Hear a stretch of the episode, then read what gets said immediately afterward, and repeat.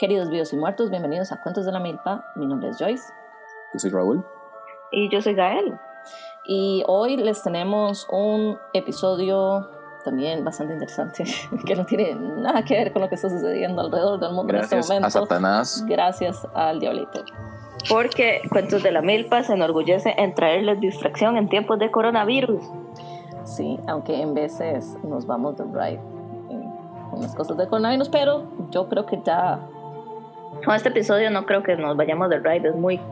Son cosas demasiado diferentes. Así es. Así que preparen su cloro, preparen su desin- desinfectante y sus Ay, jeringas. Joyce, estoy, estoy así, estoy mordiéndome la lengua.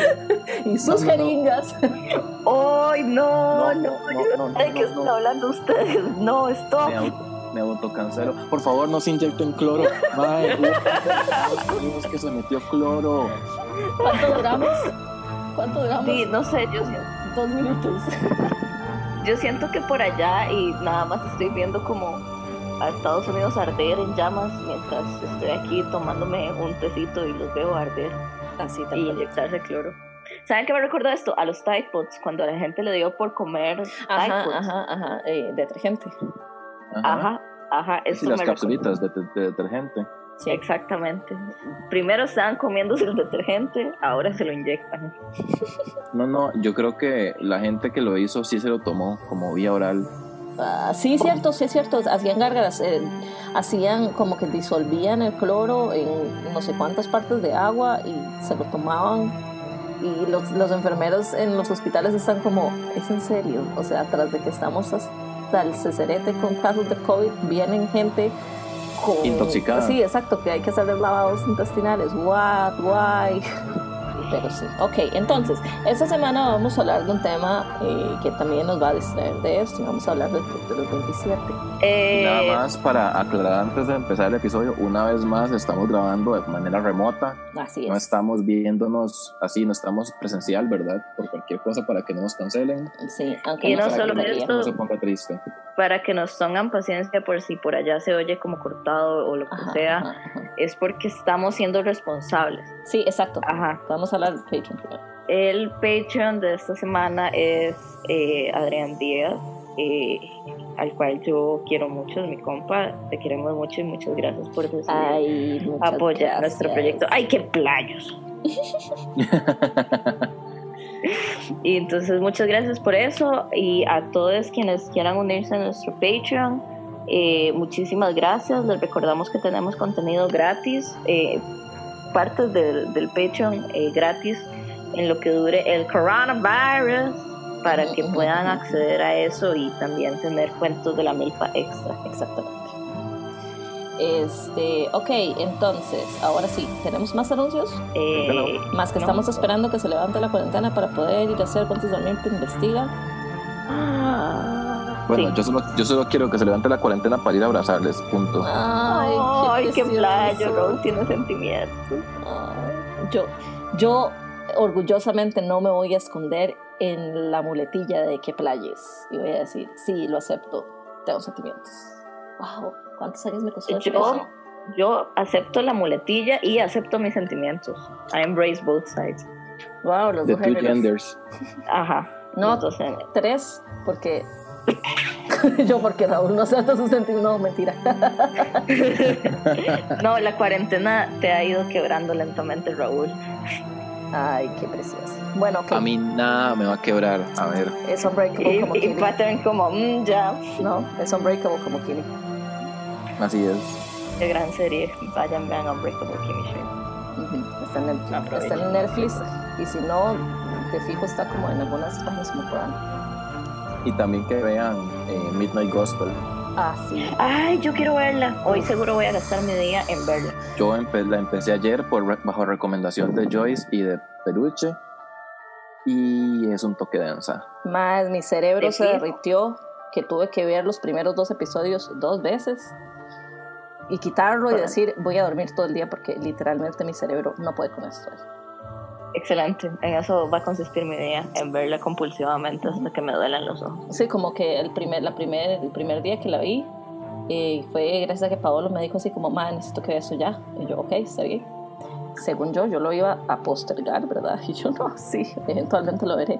Y en ese día fue así como, no, no, la verdad es que ahorita no estoy haciendo nada. Lo puse y lo oí hasta las 3 de la mañana.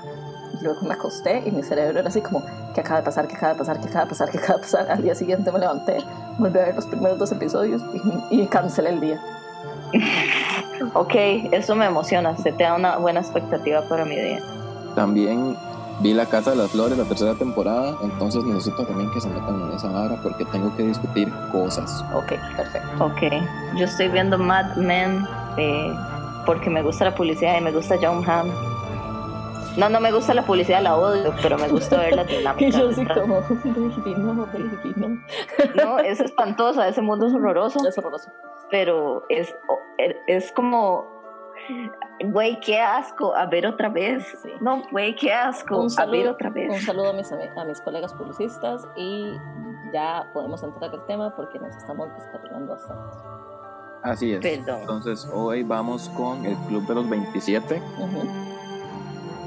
Que cual, lamentablemente no soy parte.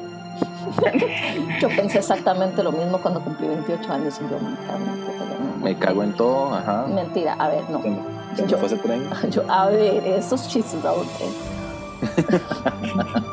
que después nos cancelan. Ya, ok. El Club de los 27 es una lista que contiene eh, varios eh, o los artistas más populares, que son músicos, artistas, actores o actrices, que murieron a la edad de los, a los 27 años. Em, se supone que eh, se da este, o sea, este club porque personas muy famosas y muy queridas han muerto a los 27 años como una, entre comillas, casualidad y que es como muy sospechoso. Entonces, por eso es que se, se hizo. Pero no y lo curioso es que siempre son muertes, siempre son muertes curiosas, como, como suicidios o accidentes de tránsito o cosas así, todas sangrientas.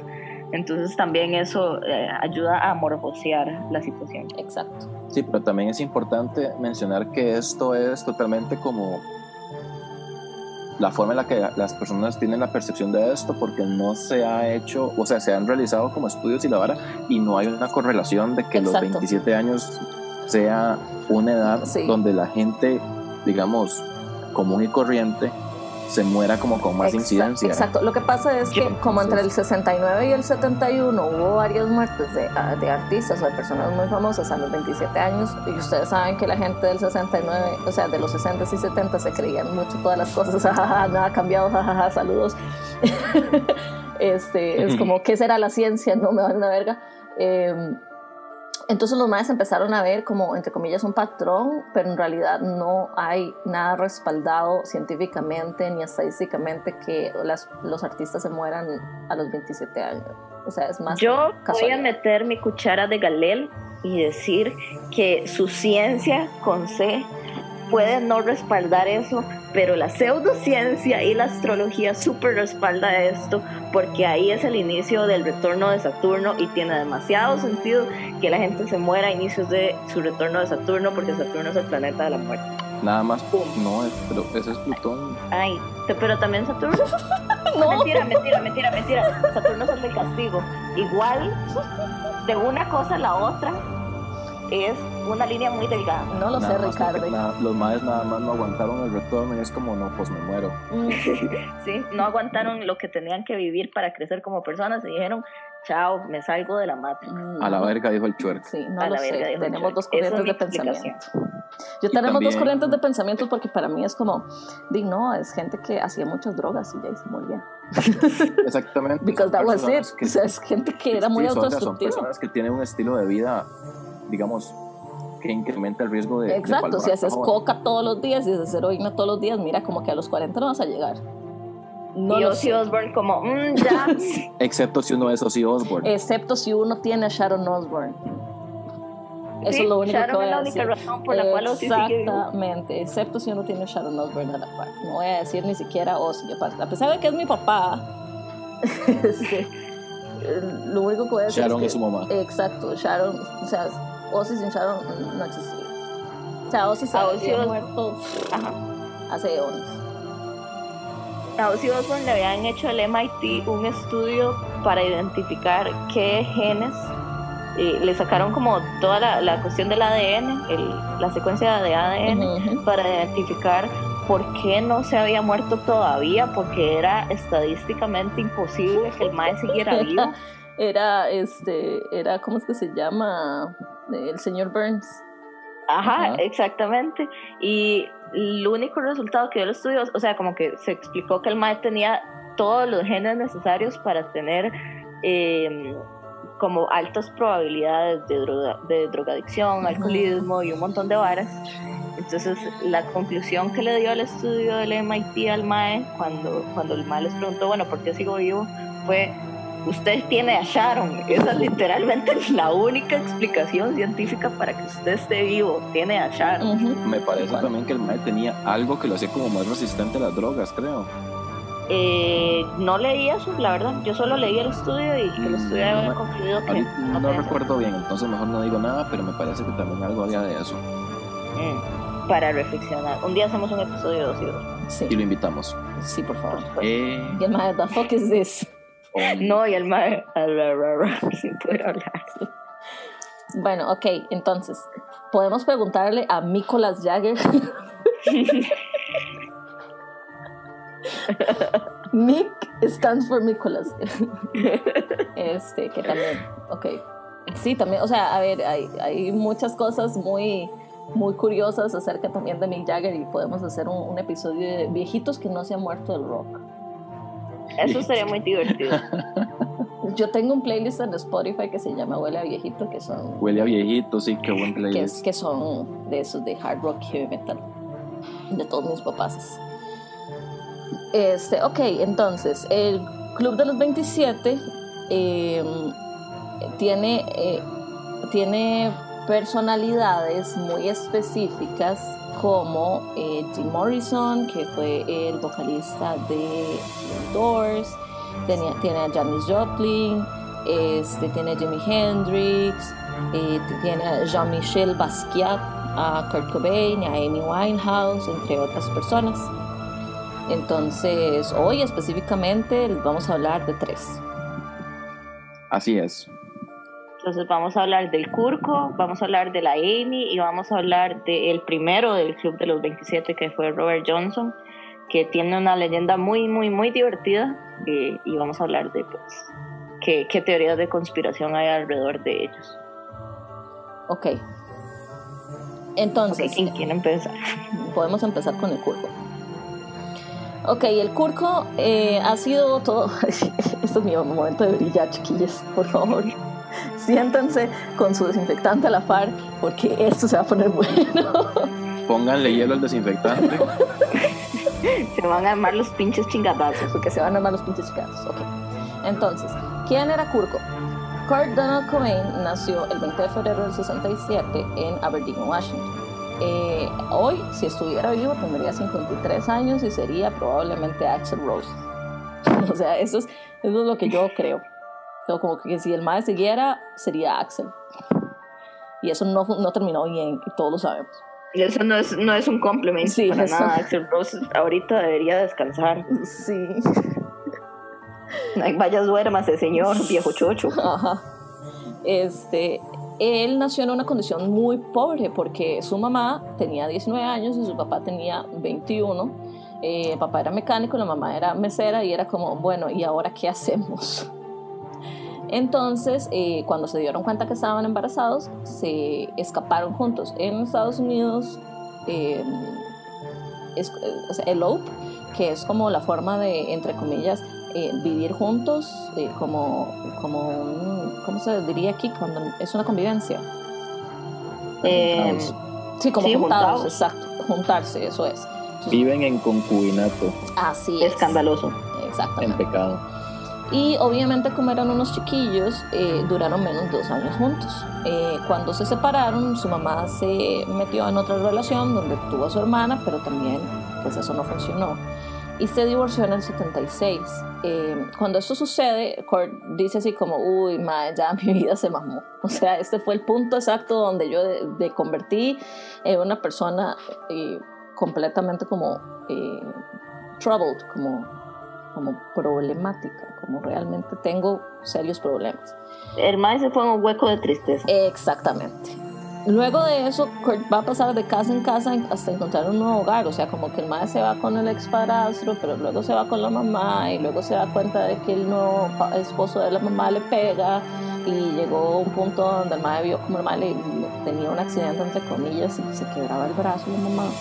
Entonces el mae mm. dijo, como, uy, compa, ¿qué? Y cuando va donde el padrastro, que era el que lo había recogido y, de, o sea, de, la, de la relación después de, del papá biológico del mae, este, el mae le dice, no, que yo te prometo que yo nunca me voy a, voy a formar otra familia, vos sos la hora más importante para mi vida. Y va, el mae se casa con una señora que tenía no sé cuántos hijos y el mae dijo, bueno, compa, sorry ahí.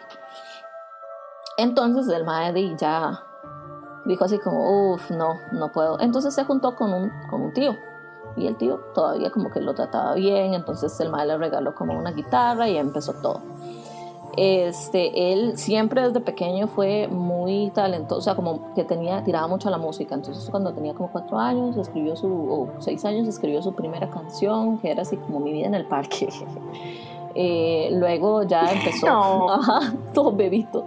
Luego empezó como ahí con su guitarrilla a los 13, 14 años y en el 87 funda Nirvana. O sea, el madre dice, bueno, aquí con Chris Novoselic, que el los dos más dicen, bueno, aquí es la vara eh, tocando este, música grunge, que es la música perfecta para empezar a, quitar, a tirar todas nuestras emociones, toda nuestra ira reprimida, todo este teenage angst se llama esto, eh, que es como la angustia adolescente. Exacto, la frustración adolescente que se va ahí como como gestando entre ese montón de hormonas y de injusticia social, porque también los ochentas fueron... Y de abuso. Ajá, o sea, los ochentas fueron una vara espantosa para los Estados Unidos, ajá, que ha cambiado, saludos. Eh, si ustedes se dan cuenta, como en los ochentas, noventas, en las películas que salían, eh, ustedes se acuerdan que las películas de Los Ángeles de los noventas era todo, todo hecho mierda, todo balazos, todo todo mafias, todo, o sea, todo como densas. sí era como Gran Auto. Ajá, y, igual Nueva York en los 80, 90 era la misma vara. Entonces eso era el ambiente que se vivía en ese momento, era un ambiente de mucha violencia, de mucha segregación racial, de donde eh, habían demasiadas, este, demasiados, ¿cómo se llama esto? Protestas para ver si, si tenían derechos, si las, las, mujeres tenían derechos, si las personas LGBTQ tenían derechos, este, si las personas racializadas tenían derechos. Entonces todas esas varas se estaban gestando, además, o sea, en el mundo, además de que en los lugares, en los hogares, o sea, los núcleos familiares también estaban bien hechos mierda. Y no importaba si tenías plata o si eras pobre, igual tenías, ibas a tener como una vara súper densa y que no fue una época muy bonita, que digamos. Eh, cuando ellos fundan Nirvana, eh, pasa algo que no es muy común, que es que tenían poquitos chivos o poquitos conciertos a nivel local y los madres dicen, bueno, vamos a irnos de gira y vamos a grabar nuestro primer álbum. Eh, en el 89 graban su primer álbum y que es Bleach y el resto pues es historia musical que ya o sea, lo conocemos bastante, o sea, luego sacaron un par de discos más y luego el madre tuvo un montón de problemas y se suicidó. O eso es lo que se dice. Bueno, no, o sea, él oficialmente se suicidó. Hay muchas teorías de conspiración al respecto. Así eh, es. Bueno, entonces... Son las que vamos a hablar en este momento. No podemos hablar de, de Kurt si no hablamos de Courtney. O sea, es como, como Sid y Nancy. Como, no sé, eh, son parejas como, como Sharon y Ozzy no, no se puede separar estas, estas dos personalidades porque los dos tuvieron una vida demasiado em, tumultuosa y demasiado enredada y hubo demasiadas varas ahí que es muy difícil separarlo y de hecho hasta el día de hoy Courtney vive bajo las, o es juzgada bajo la sombra de todas las cosas que pasaron entonces es bastante difícil. Courtney nace el 9 de, junio, de julio del 64 siendo tres años mayor que Kurt en San Francisco, California. Em, sus papás se divorciaron en el 69 porque resulta que, bueno, su mamá era eh, psicoterapeuta y encontró una vez a su papá, bueno, su papá hacía LSD, eso es lo que hacía el ma. El ma, el ma experimentaba y hacía de que lo preparaba. Ajá, así, hacía de, que, de que sacaba, que lo destilaba. Ah, era narco. casi, pero no. No, eran los 60 en bueno, estaba hongos. Sí, exacto. En los 60 todavía no habían llegado todo el mundo de los narcos. Eso era como más como flower power y, y vamos a expandir niveles de conciencia y bla. Entonces la vara fue que la mamá lo vio dándole LSD a la carajilla de cuatro años. Entonces se divorciaron. Ah, ah, voy a gritar. Ah, se imagina una chiquita de cuatro años en LSD. No. Sí. Ah. Este, la mamá de la Mae, ok, ya se divorciaron y la Mae se volvió a casar eh, con, con, un Mae que, bueno, que se convirtió en el padrastro de ella, que adoptó a Courtney y este, y el mae la quería mucho y la trataba con mucho respeto y todo. La cuestión es que por ser la mamá psicoterapeuta y toda la vara, entonces em, Courtney estudió bajo el método Montessori eh, y cuando era niña empezó a tener eh, señales de autismo, lo cual en los 60 eh, no se consideraba como autismo, no se conocía como autismo, se conocía como esquizofrenia. Entonces a ella su récord de, de, este, de salud mental le quedaba como que ella era un poquito esquizofrénica, lo cual le acarrió también un montón de problemas en el resto de su vida. Luego la mamá terminó separándose del papá o del padrastro, se divorció y se fueron para eh, Nueva Zelanda con otro Mike, con toda la familia. Y Courtney, o sea, a ver, al ser una niña con autista o al ser una niña en el, eh, en el espectro, este, era para ella muy difícil socializar, y era muy difícil eh, estar bien. Entonces lo que pasaba era que nadie la entendía y todo el mundo le hacía un bullying terrible. Entonces la madre se volvió hacia el otro lado y entonces empezó a ser sumamente agresiva y, este, y empezaba a ser como muy revoltosa y todo. Y la mamá dijo, ¿sabe qué? Estoy harta de esta vara. Y la dejó en Estados Unidos y se fue ella a Nueva Zelanda con su gatito. no, la, no, la, dejó como con alguien. No, la dejó como con la familia de mi ex esposo. Y de repente el ex esposo, o sea, el, el, ex padrastro, sí, el ex padrastro de la madre le dijo así como, bueno, no, está bien, yo te voy a tener y te voy a cuidar. Y eso funcionó todo bien, porque de hecho la madre ahí, o sea, logró encontrar un poquito de estabilidad y como que encontró que la madre tenía como varas artísticas y que tenía una vena artística muy fuerte, que la madre quería ser actriz, pero como ya tenía todo este background de, de mierda que le había pasado porque, porque, la madre era muy, muy problemática, entonces no podía.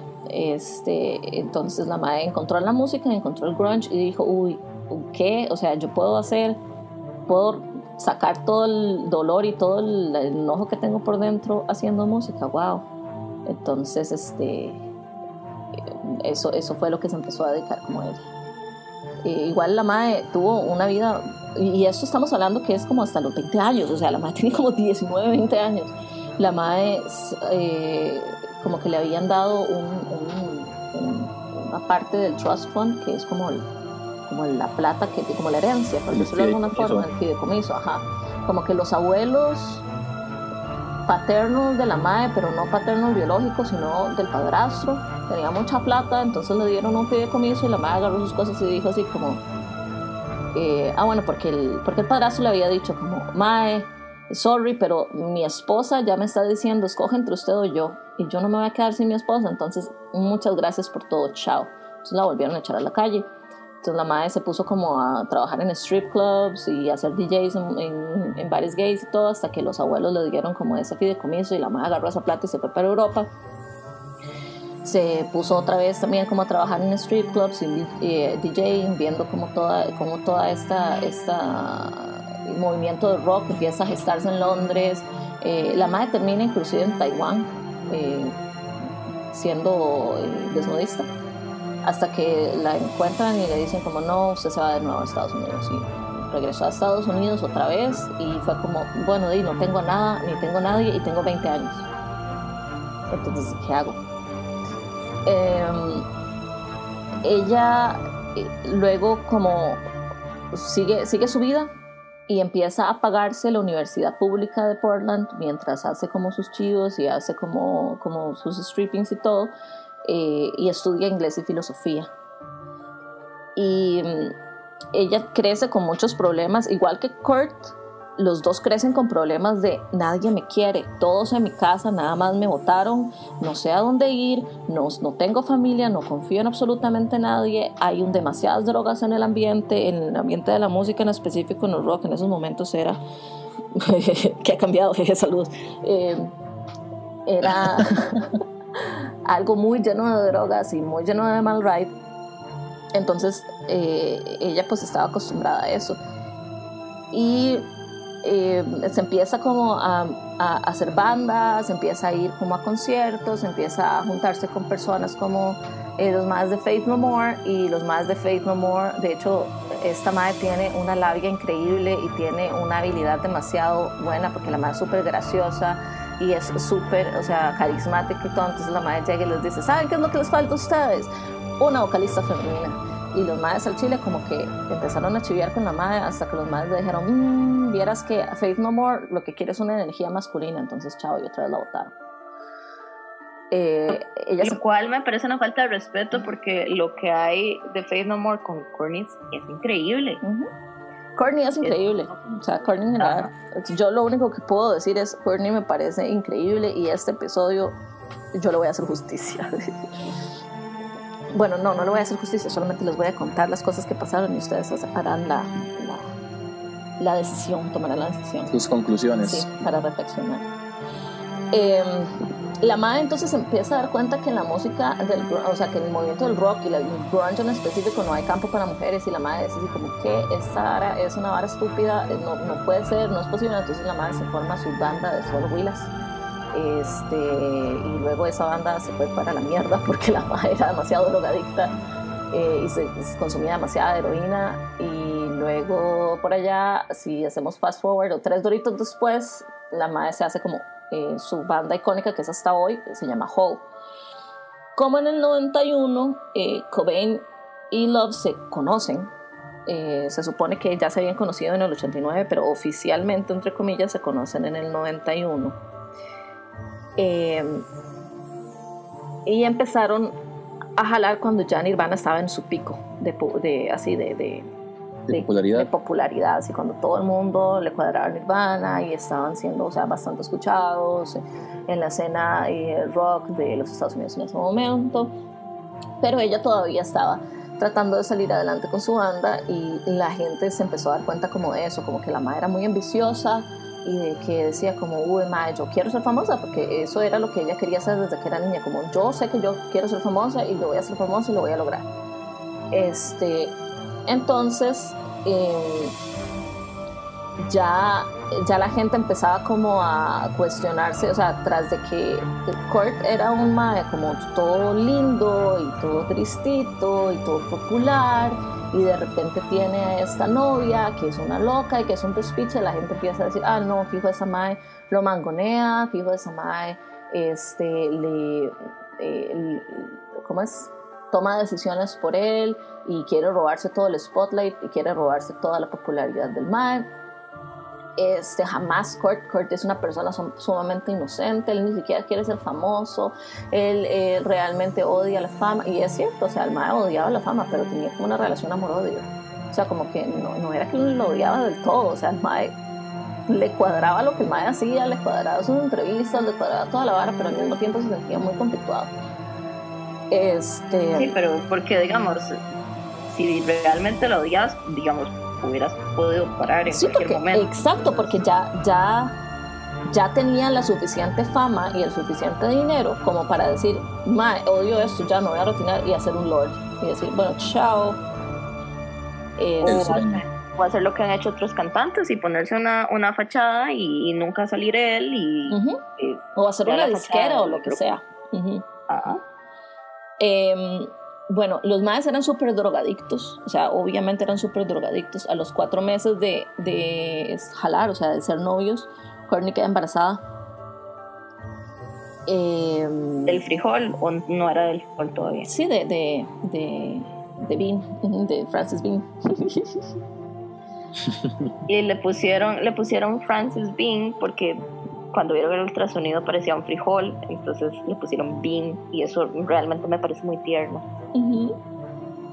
Bajado. Este, y igual, o sea, tenemos que tener en cuenta que todo esto está pasando cuando los madres son niños, o sea, tienen como 23, 24 años a lo máximo y todas estas cosas están pasando en su vida, en sus vidas de que tenemos demasiada fama, tenemos demasiada plata, tenemos demasiadas drogas, es nada más una vara sumamente caótica. Eh, y él empieza, o sea, ella empieza a darse cuenta de que el madre empieza a consumir heroína hasta cuando la madre está embarazada, porque se supone que, lo, y lo que Courtney dice, es que ella apenas se dio cuenta que estaba embarazada ya dejó de consumir. Eh, pero salió en una revista en Vanity Fair para ese momento, como Courtney todavía no era famosa, lo que pasó fue como que una madre de Vanity Fair la, la llamó y le dijo, madre, vení, te hago una entrevista para darte popularidad y ahora que estás embarazada y toda la vara y que ustedes ya se casaron y, o sea, vamos a hacer, o sea, que realmente prometía y la madre dijo, bueno, todo el mundo alrededor de la madre le dijo, madre, usted tiene que ir a hacer eso, tiene que ir a Vanity Fair, o sea, es una revista demasiado popular, es demasiado grande, todo el mundo, o sea, le va a dar demasiada exposición. Este, y la madre dijo, I guess, ok, está bien, voy a, voy a intentarlo, ¿verdad?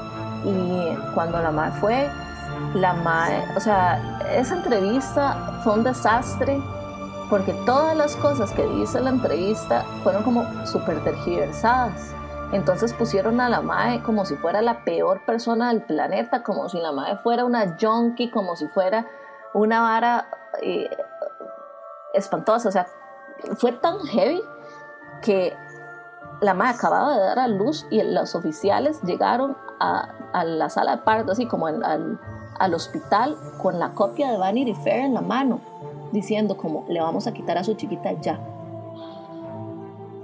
Entonces, este, en ese momento, los madres se volvieron demasiado locos, o sea, fue, fue una vara demasiado rojada y esa vara tiró a Kurt en, en una espiral súper densa porque el Mae, si hay algo que tuvo el Mae es que amaba mucho a su hija, el Mae amaba también mucho a Courtney, o sea, los Maes estaban muy, muy enamorados, muy enamorados, entonces, este, eh, la Mae lo que hizo fue como poner a la hermanastra de ella como tutora legal de la niña, y así fue como que le empezaron a tener los primeros meses, como los primeros tres meses de vida de la niña, como que la veían, pero solamente podían verla con otra gente alrededor y tenían que cada, cada semana teníamos que ir a hacerse pruebas de drogas para comprobar que no estaban consumiendo y todo. Y fue una etapa sumamente dura donde Courtney tuvo que sacar adelante la vara porque el nada más estaba en una espiral de mierda. O sea, el mae estaba nada más en un episodio depresivo mal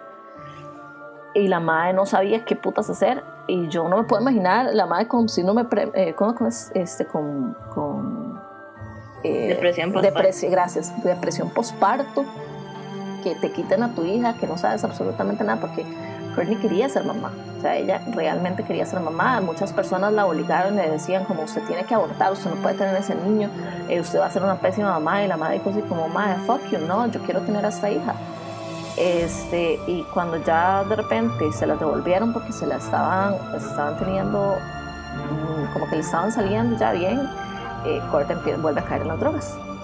Entonces era una vara súper densa porque cuando Corte hacía drogas lo hacía para morirse. El man no hacía drogas recreacionales, el man hacía drogas porque el man en serio quería morirse. Entonces cada vez que el man se inyectaba heroína era precisamente buscando matarse y la madre tenía que eh, este, tratar de revivirlo, tratar de sacarlo de ahí. El mae tuvo múltiples ocasiones sobre sobredosis y la madre tenía que correr desde un lado del mundo hasta el otro.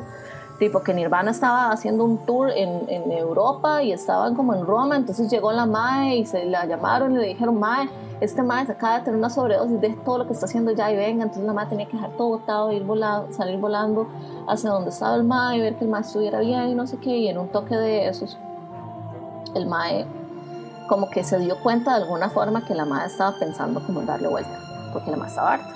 Pero la madre ni siquiera lo había hecho, nada más como que estaba pensándolo, como que considerándolo. Y el mae cuando se dio cuenta se volvió loco y se tuvo otra sobredosis y se como se tomó como 67 pastillas de benzodiazepinas. Este, y la madre tuvo que llevárselo al hospital otra vez para que le hicieran todo el lavado y toda la vara porque el madre no podía soportar que la madre no estuviera con él entonces él la abusaba un montón, o sea, él realmente le, la amenazaba con matarse si él lo dejaba. Entonces era una relación demasiado, demasiado densa y demasiado tóxica. Eh, al final de cuentas, un 5 de abril del año 94, eh, cuando ellos, porque ellos se, metieron al, a, rehab. Entonces Courtney le dijo así como, yo no voy a estar con usted si usted no se mete a rehab, o sea, si usted no, no, no deja de consumir drogas. Y yo me voy a internar en este hospital con mi hija y les voy a decir que, que yo necesito que me tengan aquí porque yo ya no puedo más con esta vida de mierda y le recomiendo que haga lo mismo. Entonces el man llegó y se, se rehabilitó, o sea, se metió en otro, en otro hospital eh, también de rehabilitación, pero salió a los tres días. Y después cuando salió a los tres días, nadie supo más de él. La madre no sabía dónde estaba, entonces la madre eh, contrató una, a un investigador privado para que le dijeran dónde estaba, porque no tenía ni idea dónde estaba. Y cuando lo encontraron, lo encontraron eh, con un balazo, un escopetazo en la cabeza, eh, muerto y con una, con una nota de suicidio a la par. Entonces, eso, eso fue tema de, de controversia, ¿verdad? Que ella hubiera contratado a ese investigador porque ella no sabía dónde estaba. Ah, como para que mucha gente dijo después que eso ella lo estaba usando como pantomima para decir que ella no sabía realmente dónde estaba y así todo un desmadre y, que, y luego dijeron también que es que Kurt estaba huyendo de ella y un montón de despiches. Sí, y era bastante, era, o sea, no, no calza, o sea, las teorías de conspiración de que Courtney lo mató no calzan con la vida que realmente ellos llevaban. O sea, realmente era, era algo muy denso porque la madre quería salir de ahí, la madre quería irse, quería dejar esa vida de mierda, quería dejar de consumir drogas, quería realmente eh, hacer una vida buena para su hija y para su familia. Y de repente fue como, madre, encontramos a Kurt y es así. Y la madre nada más se despichó y se súper despichó. Entonces fue algo muy denso porque lo primero que pasó cuando Kurt falleció fue que todo el mundo volvió la mirada hacia la madre. Y la madre pasó su duelo muy, de una forma muy sentida. O sea, ella no le cerró las puertas a nadie. Ella llegaba y, eh, este, se dirigía directamente a los fans y hablaba con ellos, les mostraba la carta de, suicidio que el dejó, hablaba con ellos directamente, eh, o sea, como que se abrió muchísimo y abrió muchísimo las puertas de, su casa y de las varas y como que empezó a, tratar de como tener un duelo con las personas que realmente querían a Y luego fue el despiche de que el, el investigador privado salió diciendo que no, que era mentira, que, que, que, él creía que Courtney lo había matado y no sé qué, pero no me extrañaría que fuera por la plata, porque también llegó el papá de ella, el papá biológico de la madre, también diciendo que no, que ella de fijo lo había matado y la madre como, este madre no me ve en décadas, ¿por qué viene aquí a decir qué? Y era precisamente por eso, porque era gente que quería el dinero que había salido de la muerte de Kurt. Este, al final todo fue un despiche porque también el mejor álbum de Hall hasta la fecha, o sea, ese, álbum es una obra maestra. Eh, Live Through This se llama. Eh, salió una semana después del, del, suicidio de Kurt y eso también dio mucho para, la, para especulación para las personas. Lo que las personas no entienden es que un álbum no sale en una semana. O sea, eso por un lado. Y segundo, eso también lo que les dijo así como, ah, de fijo la madre estaba preparando el álbum para matarlo y para tener un publicity stunt para poder vender más copias. Y es como, el álbum hubiese salido, el madre se muriera o no se muriera, habría sido más bien al contrario, si el madre no se hubiese muerto, el álbum habría tenido más impacto porque la madre actually podía haber hecho giras y actually podía haber eh, hablado al respecto y podía haber eh, sacado el jugo más a eso, pero después de que salió ese álbum, y sí, fue un hit demasiado grande y en todo el, o sea, en virtualmente todo el mundo estuvo hablando al respecto de esto.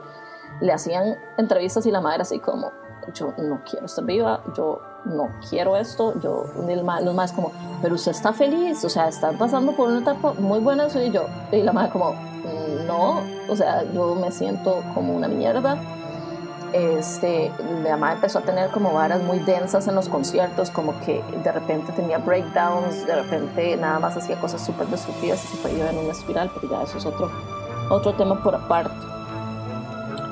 el problema de específicamente la muerte de Kurt es que oficialmente eso se trata como un suicidio, pero extraoficialmente lo que se dice es que hay gente que quería que el más estuviera muerto y la principal sospechosa había sido Courtney. Una de las cosas más eh, importantes que los más decían era que eh, él se quería divorciar de ella eh, y entonces ella, ella lo que hizo fue volverse loca para quitarle la plata de, del mae. luego se, eh, lo que se decía era que eh, ella era, ellos eran Yoko Ono y John Lennon. Eso era lo que, lo que, lo que se rumoreaba. Entonces que ella era la mala y ella era la que había hecho que el mae este, este no estuviera más. Súper tabú la comparación, por cierto. Ah, súper tabú, sí.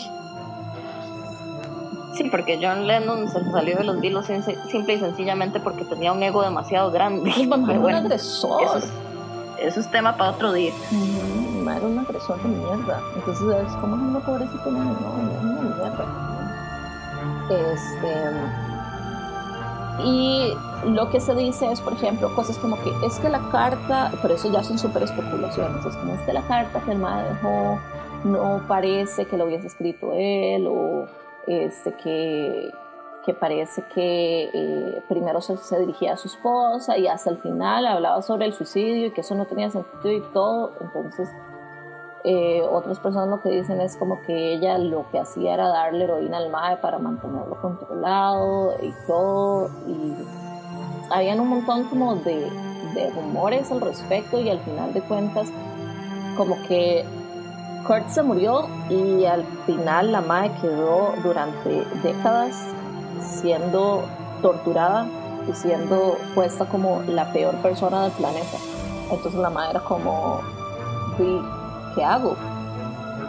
Al final, eh, a mí me parece que ella ha sido una persona extremadamente fuerte para todas las cosas que ha tenido que vivir y no solamente cosas que le hayan pasado a ella directamente, porque de hecho después como que se murió Kurt y dos meses después la, la eh, bajista de la, de la, banda de la MAE se murió de una sobredosis. Entonces la MAE estaba harta de que todas las personas alrededor de ella se murieran drogas. Era como, MAE, no puedo creer que toda esta vara esté sucediendo, es injusto, no, no, o sea, es una mierda. Eh, y luego como toda la recuperación de la historia de la madre ya es otro, otro tema, pero la madre, eso ni siquiera fue el rock bottom, el rock bottom de ella fue como en el 2004. O sea, esta vara pasó en el 94 y 10 años después la madre todavía está comiendo mierda. Entonces realmente no, no tiene sentido el hecho de que se diga como no, es que ella quería hacerlo de forma que ella se quedara con toda la vara y viviera una vida feliz. Courtney no ha vivido un día feliz en toda su vida y la madre tiene 55 años y sigue comiendo mierda. Entonces es como, no sé, para mí no tiene sentido. Uy, madre, qué heavy que tenga 55 años, no, no, tenía noción de eso. Cuando me dice los 90 sigo pensando que fue hace 10 años. Sí, no, Raúl, la gente de los 90 ya tiene 30 y te vuelvo a ver por la cámara. Vea, generación Z. Sorry, ahí. Ustedes son cosas del pasado. Yo ya estoy para pensionarme. Sí. Y yo también, también. Ahora sí lo pienso. Sí, o sea, yo, yo estoy agotada. no me imagino cómo está. estoy súper cansado. No me imagino cómo está la Courtney. Entonces, sí, yo les venía a traer este, eh, para abrir el Club de los 27, les traía la historia de Courtney y Kurt.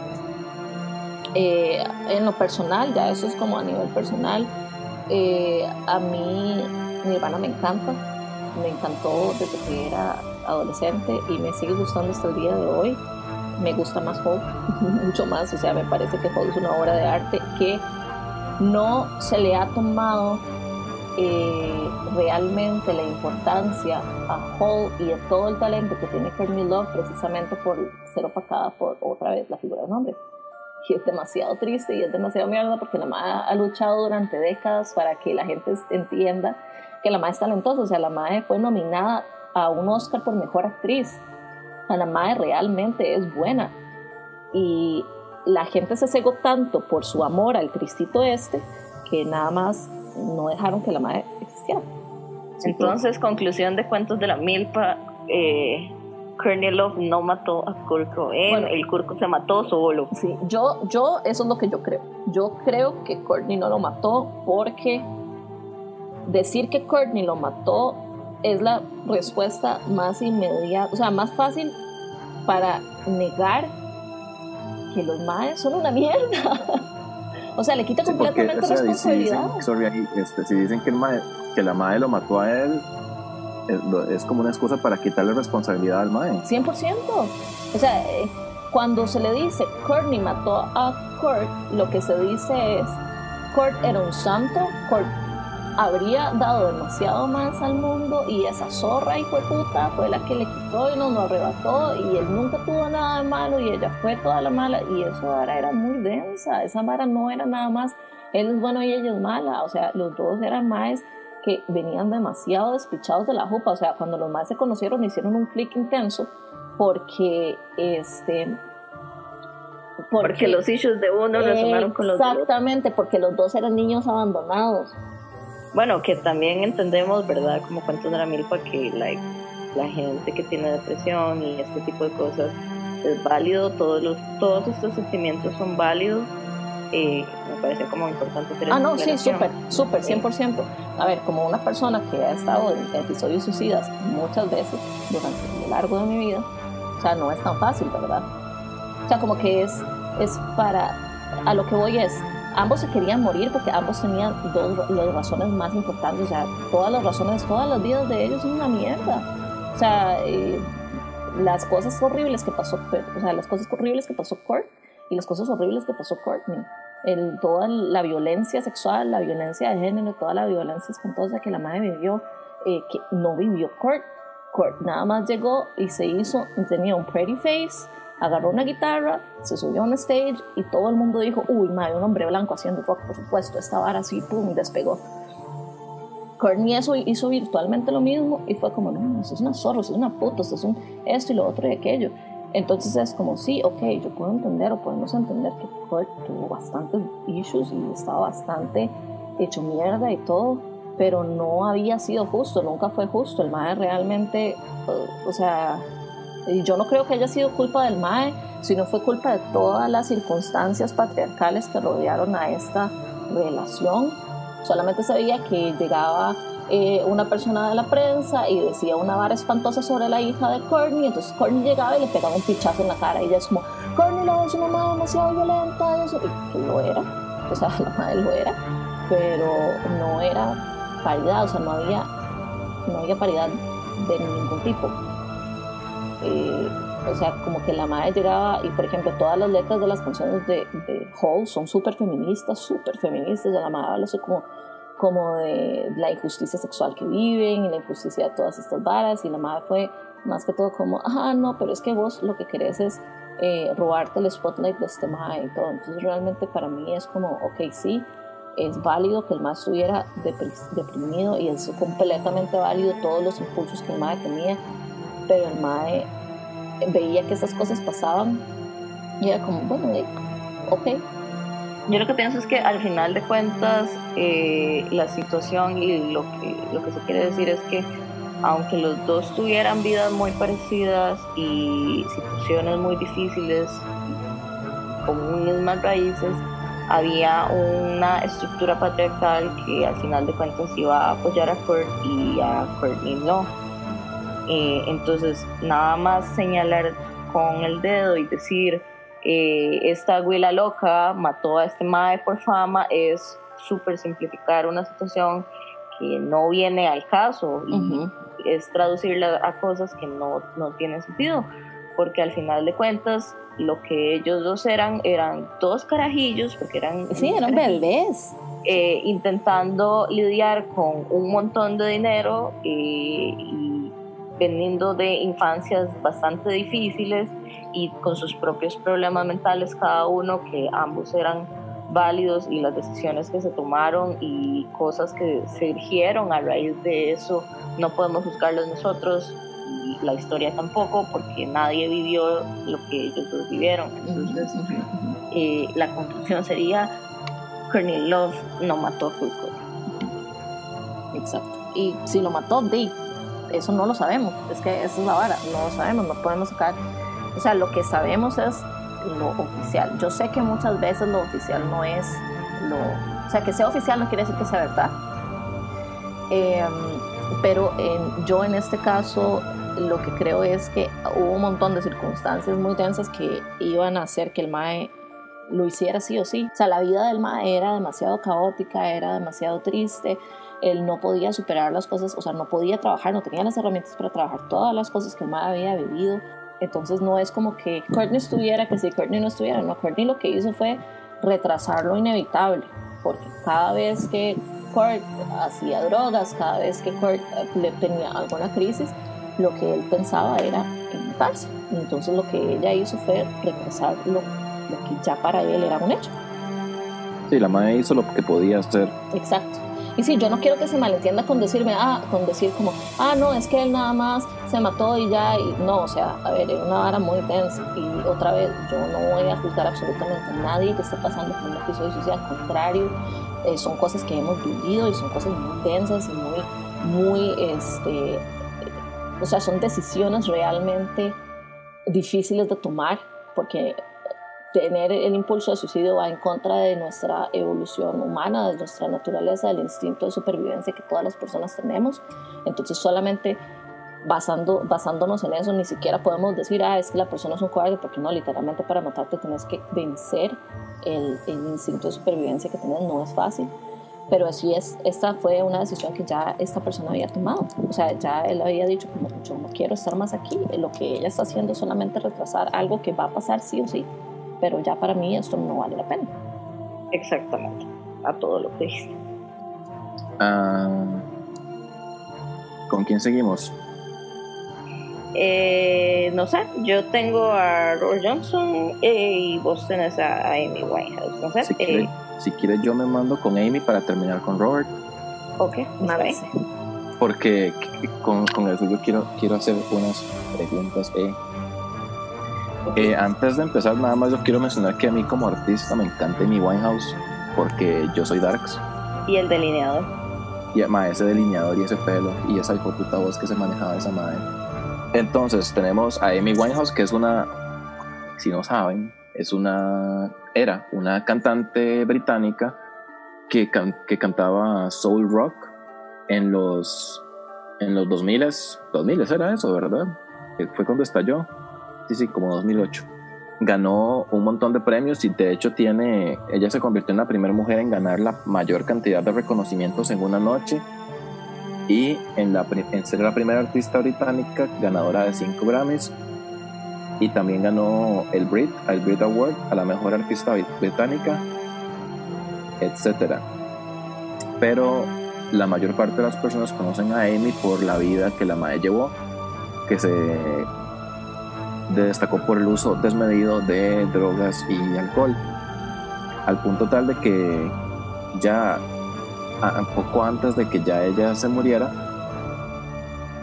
en los conciertos la madre ya parecía como totalmente ebria y que de hecho hubo un tiempo en el que la madre estaba tan tan borracha que la gente la abucheó y fue como el peor concierto de ella. Y a partir de ahí después de después de eso ella canceló la la gira que tenía porque ya no no le estaba dando y el 23 de julio del 2011 a los 27 años, ¿verdad? Eh, la encontraron muerta en Londres después de sufrir un colapso alcohólico, según dice la autopsia. Amy se murió después de ingerir una cantidad excesiva de alcohol, que de hecho encontré el dato de la autopsia que dice que tenía 416 miligramos por decilitro de sangre, o sea, 416, 416 gramos de alcohol por decilitro de sangre. Y para ponerlo en perspectiva, la dosis ya que se considera fatal de alcohol es 350 mg por decilitro. O sea, la madre se pasó de la de lo que ya se conoce como la dosis letal. Wow.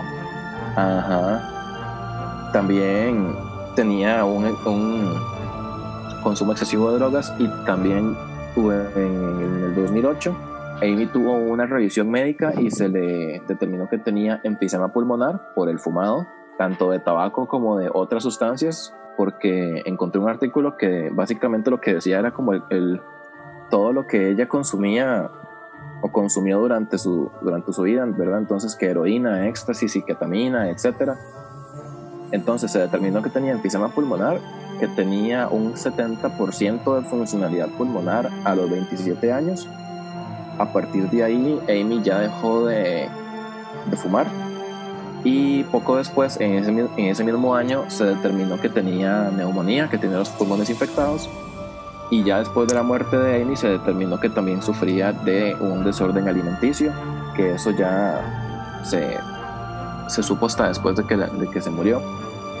Ahora, la causa de muerte de Amy se descartó que fuera un suicidio porque se supone que, la, que en ese momento ella estaba como en un, momento, en un momento bastante bueno de su vida, digamos, como que decía que se se había vuelto a enamorar, etcétera, etcétera, de un cineasta que se llamaba Rick Travis, con el que se iba a casar, y que pasaba hablando con la mamá que se iba a casar y que el, el vestido que iba a usar, etcétera. Sin embargo, esto nada más es confirmado por la madre de, de Amy hay otras teorías que dicen que, ay, que ah, hay otras teorías que lo que dicen, Amy estaba en una depresión por haber terminado con el director de cine, ¿verdad? Con este compa eh, que les acabo de mencionar.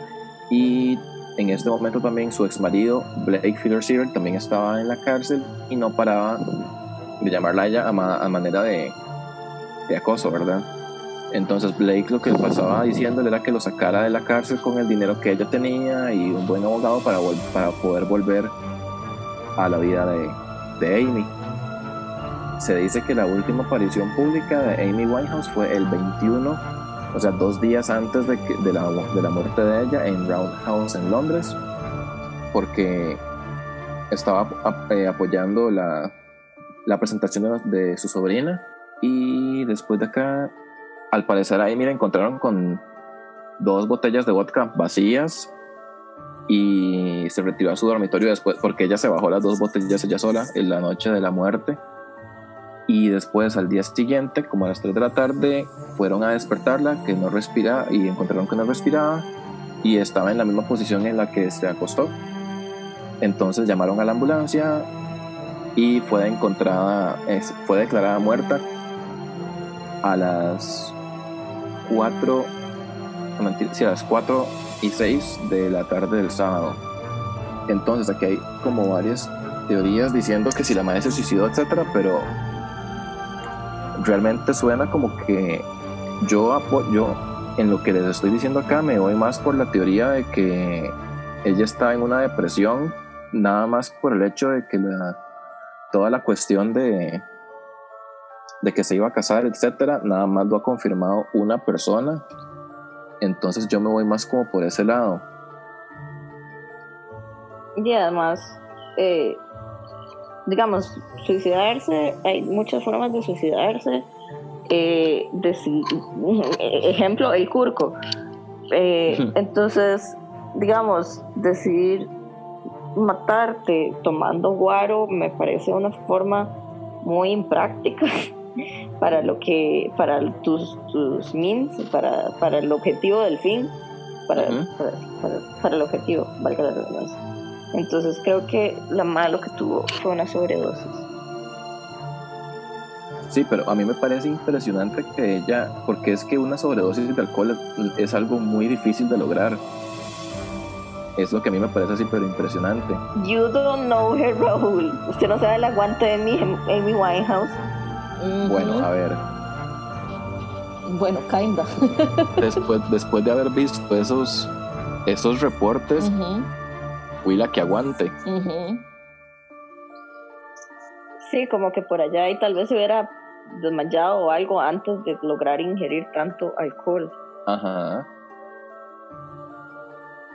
Entonces, ¿cuál es su teoría de conspiración, Raúl? Es que lo que pasa con Amy es que no hay teoría de conspiración como tal. Nada más están estas, porque se sabe la causa de muerte y, y la única es que fue lo que la motivó. Ajá. Porque si la madre estaba en un buen lugar con toda la cuestión de la boda, etcétera, no tiene sentido que ella se haya bajado dos botellas de vodka ella solita y se haya ido a acostar para no levantarse más. Pero ella, ella tomaba algún tipo de, medicamento para dormir o así. No reportan que ella tomara algún tipo de medicamento, eso no lo logré encontrar. O sea, se supone que para el momento en el que ella ya había muerto, le había bajado al uso de drogas.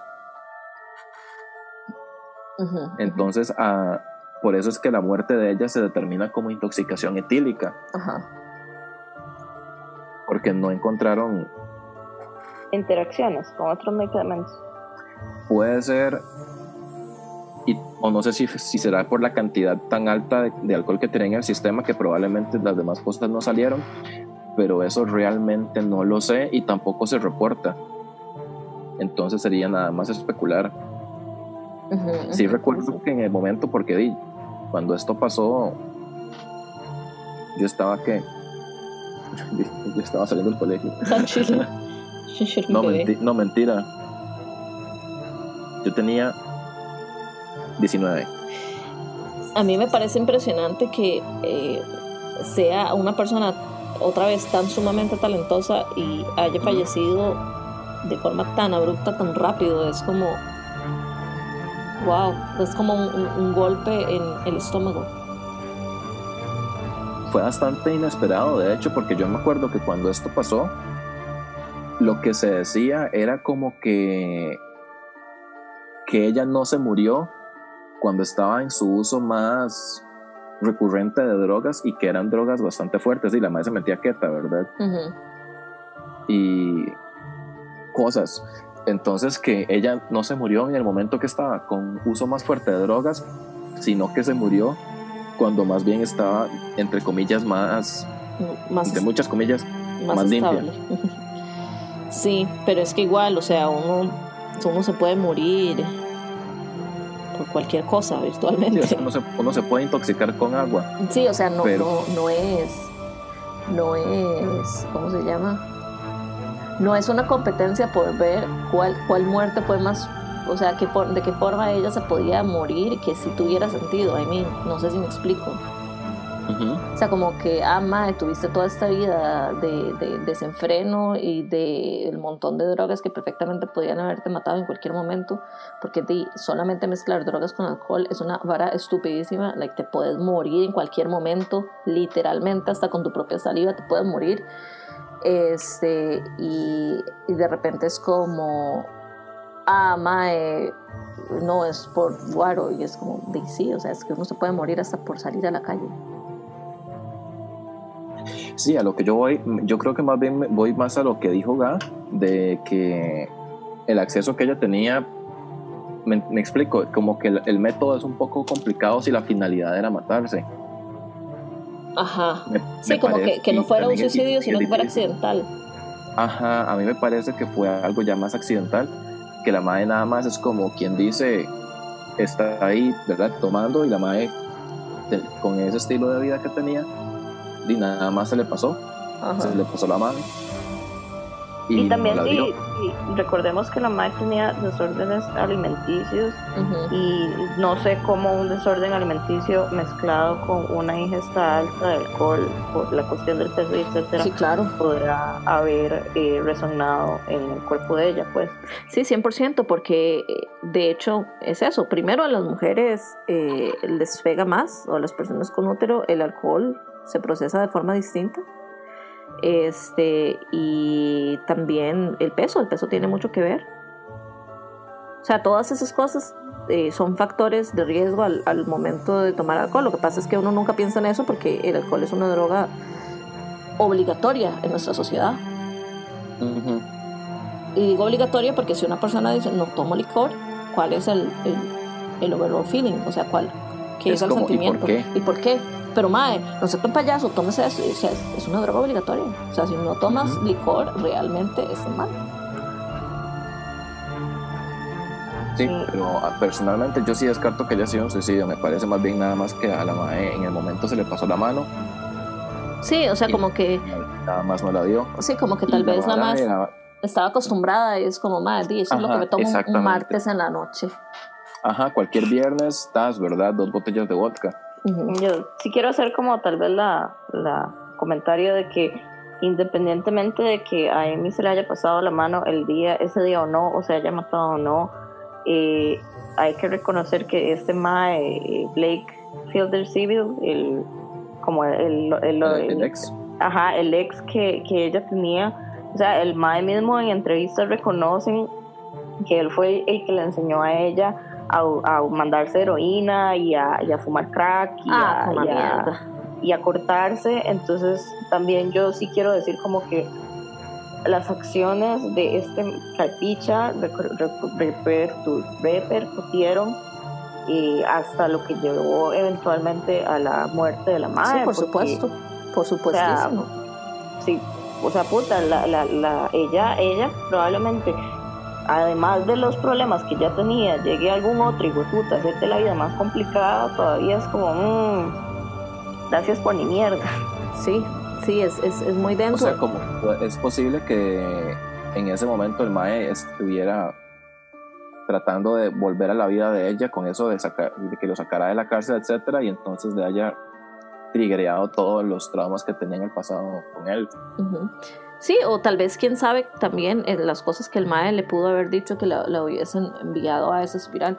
Eso es algo muy popular, de, eh, no, a ver, muy popular no, sino que es algo muy conocido. El hecho de que es penado por ley cualquier persona que induzca a la otra persona a cometer suicidio, ¿verdad? O sea, si tú le dices a una persona, más que usted debería matarse, es que usted debería matarse, es que usted debería matarse, la persona va y se mata, uno es el culpable. Sea, eh, la persona que mandó esos mensajes obligando a la otra persona o incitando a esa persona a matarse es culpable, es penado por ley. Este, no sé hasta qué punto también es el hecho de llegar y decirle a la persona o una persona que esté mentalmente no esté tan estable, empezar a tirarle esta batería de mierda y empujarla a hacer cosas como esa. Exactamente. O sea, ¿cuál es la diferencia entre que yo te diga, "Mm, pegate un balazo ya en la cabeza a, a recordarte todos los abusos que has vivido durante toda tu vida y Ujú. que yo te hice pasar? O sea, ¿cuál es la diferencia real? El wording.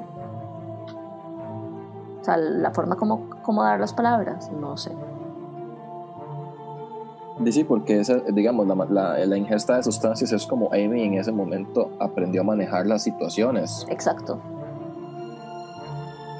Entonces Sí. nada más la, la empujaron hacia ese, hacia ese desenlace. Sí, sí, sí. Al final yo lo, lo que creo es como que di, ella tuvo una sobredosis, pero las sobredosis nunca son de gratis. O sea, no- Exacto. no, es como que la gente dice me voy a tomar todo el alcohol del mundo porque jaja, qué divertido, o me voy a oler todo el perico del mundo porque jaja. Además de que pertenecen al bosque, no a tu nariz. Así es. Entonces, eh, al final lo que pienso de Amy es que ella fue una chica sumamente abusada durante toda, toda, toda su vida y lo único, el único consuelo que encontró fue a través del alcohol y las drogas y, de eso a matarla, ¿cuál es la diferencia? Exacto, exactamente ese es mi punto. O sea, mi punto es como, Mae, no el hecho de que llegues y le digas a una persona, este, sí, sos una mierda y deberías quitarte la vida porque tú, tú, o sea, no harías una diferencia en el mundo, versus encontrar una persona que está muy conflictuada y decirle, ajá, sí, mira, aquí tenés Anax y aquí tenés alcohol, mezclalos los dos, nos vemos pronto, chao. O sea, eso realmente para mí eh, tiene el mismo impacto. O sea, encontrar una persona que esté, que esté con mucho con mucho conflicto en su vida y que esté que tenga eh, episodios depresivos, episodios de ansiedad, etcétera, y llegar y facilitar las drogas y decir aquí está toda esta heroína para que te la metas, es lo mismo que poner una pistola en la mano. No, y también digamos, poniendo como la, en comparación el caso de Amy con el caso de Kurt, todo el mundo piensa que Amy se suicidó. Ajá. muy poquita gente piensa que Kurt Cobain se suicidó. Ajá, exacto.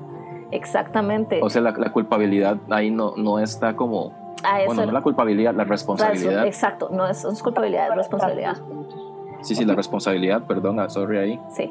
Eh, las, de las acciones recaen de manera diferente entre el caso de Amy y el caso de Kurt. Exactamente. Entonces, es, es, es eso precisamente lo que, todo el overall, el, el sentimiento que yo quería dejar del, de la parte que a mí me tocó, de Kurt versus cualquier otra chica, sea Courtney, sea Amy, sea cualquiera.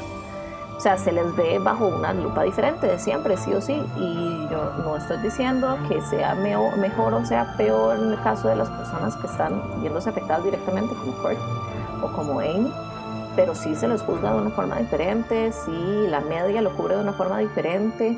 La cantidad de, mofa, por ejemplo, que se le ha hecho a Amy porque También como se retrata a Amy en comparación como se retrata a Kurt Cobain es completamente diferente. Totalmente. Y, es como si, si Kurt nunca hubiese tocado una aguja. Es como si nunca Kurt hubiese tocado una bolsita de heroína versus a, Amy cuando la retratan, la retratan como esta madre súper hecha picha, súper problemática. Los chistes que hacen al respecto de ellos son espantosos. De, ah, ya sabemos por qué no querías ir a, rehab. Y uno es como, ¿qué? En cambio, con Kurt es como, no, esa alma tan pura, tan, tan santa, que, que pasó Al volvemos al tema de que al hombre se le disculpa todo y a la mujer siempre se le va a juzgar por lo mínimo. Eso mismo. Así es. Bueno. A mí me gustaba tanto la música de mi Bueno, me gusta todavía. Yo no disfruto la música de ella porque son gustos personales, pero ella como persona me parece una persona súper talentosa, súper eh, eh, con muchos problemas, muy incomprendida y que no tuvo la ayuda que necesitaba, porque es eso, o sea, nadie realmente logró darle a ella la ayuda que ella necesitaba. Es exactamente. E igual, 27 años, cuando uno tiene 27 es muy joven. Y que fue de súbito porque realmente nadie lo vio venir en su momento, todo el mundo estaba sorprendido de lo que pasó. Sí, pero es que igual... Porque yo me acuerdo, ¿eh? Sí. Sí, porque igual digamos, o sea, eh, eso es un super mito. Y, a ver, yo no estoy diciendo que Amy se haya suicidado, pero es un mito pensar que las personas que van a cometer suicidio demuestran que están en una etapa depresiva densa. O sea, vean lo que pasó con, con el, las, de Linkin Park, con Chester. Con Chester. Chester estaba, entre comillas, bien. La gente lo veía, entre comillas, normal. Fue lo que pasó con Kurt. Con Kurt todo el mundo pensaba que el mae estaba, entre comillas, bien. O sea, como que el día anterior a, a la muerte del mae, el mae estaba ok. Entonces, a la gente se le olvida que una persona que va a cometer este acto no es que lo va a saber de forma este súper ¿cómo? Eh, conflictuada y demás o sea esos sí pueden ser casos pero también hay casos donde uno no se da cuenta de nada Ajá, y, digamos en lo que pude leer con respecto a, la, a Amy, el uso de sustancias que ella tenía era no era como, como quien dice Kurt, que sabemos que era porque ya, porque era ya para matarse, sino más bien era más como... Recreacional. Sí, podría decirse que sí. Porque si no, si hubiera ido en una sobredosis de otra cosa, probablemente. Más bien siento como que ella... La cantidad de alcohol que se metió en ese momento era porque ya no estaba haciendo otro tipo de drogas, ¿me explico? No sé si tendrá sentido.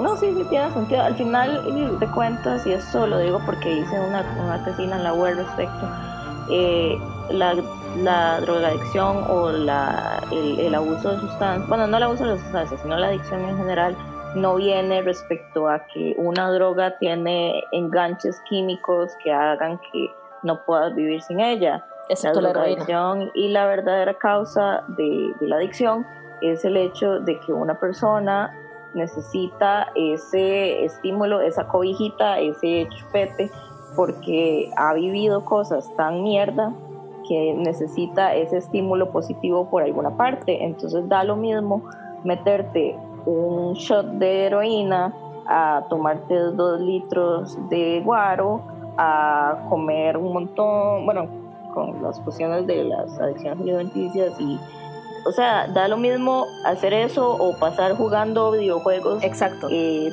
todo el día, todos los días. Al final de cuentas, todo viene a la misma raíz, que es esta persona tiene algún dolor tan grande en su vida que es incapaz de manejarlo sola y eso es algo que ocurre y es válido. Es válido y más si hay un, si no hay un sistema de salud mental y no hay un sistema familiar que soporte a la persona adicta y le ayude y le, pueda reintegrar a, la, de manera de manera sana. Sí. Entonces, y es que, digamos, todo el tema de las adicciones es un tema muy intenso y muy interesante porque es cierto, son personas, o sea, las personas que llevan adicciones eh, es porque eh, en algún momento lo que quieres hacer es buscar una vía de escape hacia cualquier problema que estés teniendo.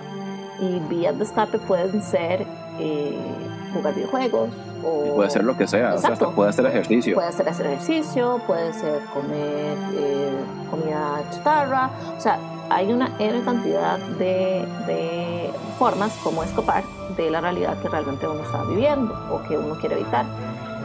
Pasa que las drogas en específico y ciertas sustancias en específico no solamente te ayudan a escapar de esto, sino también pues tienen efectos secundarios que te van a hacer decir, porque en el caso de la heroína, si bien es cierto que es el, la, la, sustancia como tal, o sea, las cosas que yo no he hecho heroína nunca y espero nunca hacerlo, eh, yo, a menos de que tenga un culto.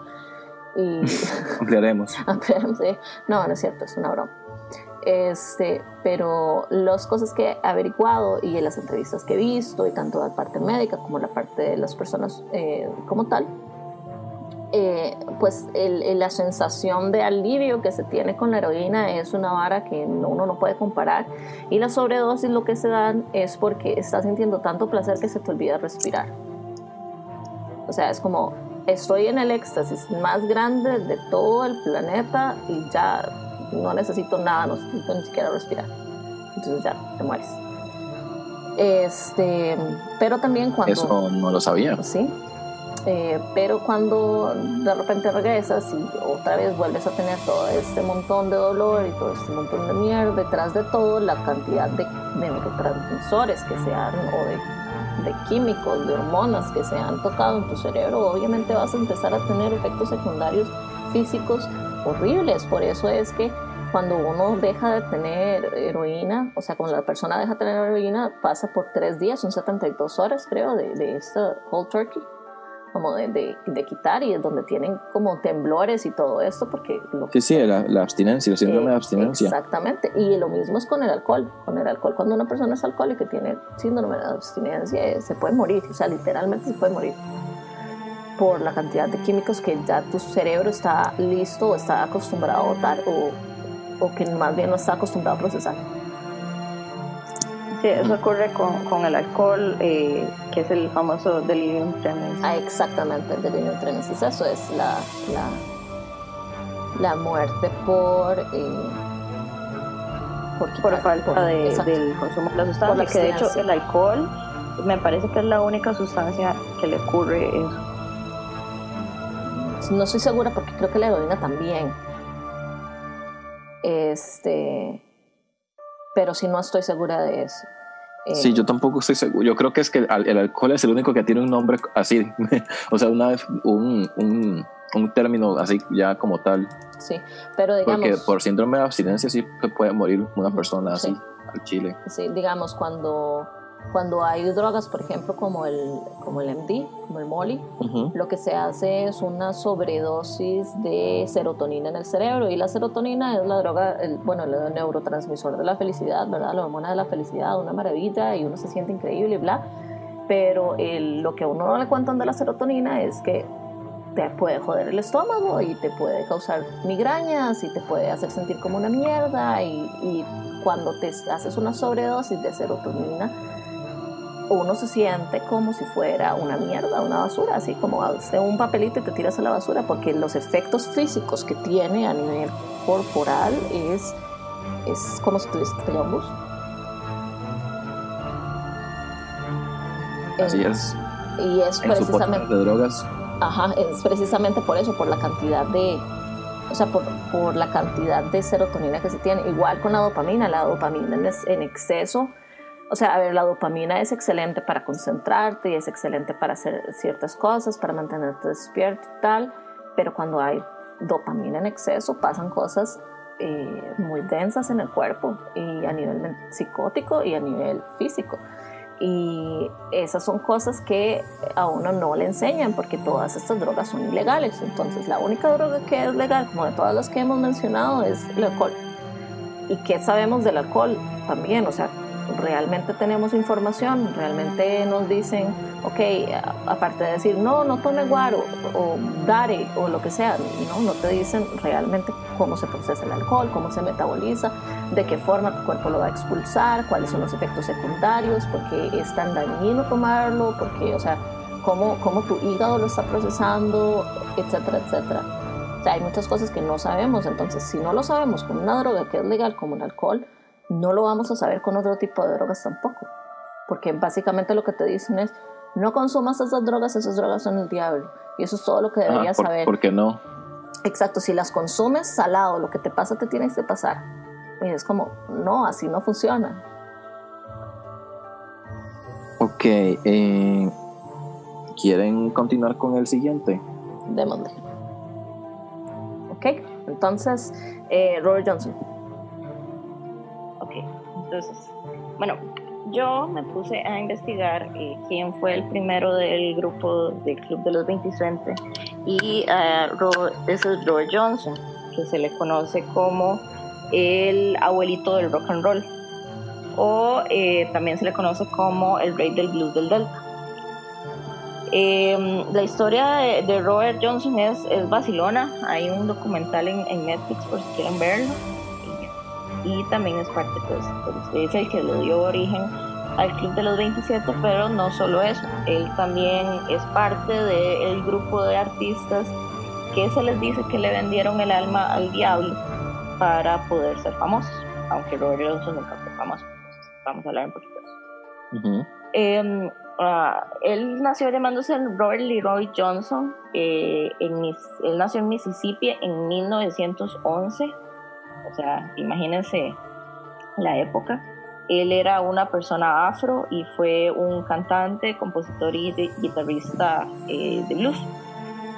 Em, él, en lo particular, su legado e influencia fue eh, en el rock and roll. influyó en varias generaciones de músicos, incluyendo a Led Zeppelin, Rolling Stones, Queen, Bob Dylan y, y Jimi Hendrix a pesar de haber solo grabado en total 29 canciones en una calidad muy baja. Vamos a hablar un poquito. Eh, su madre se llamaba Julianne Majors. Ella fue una persona esclavizada que tuvo a su hijo con un jornalero que estaba de paso por, la, por donde ella estaba, llamado Noah Johnson.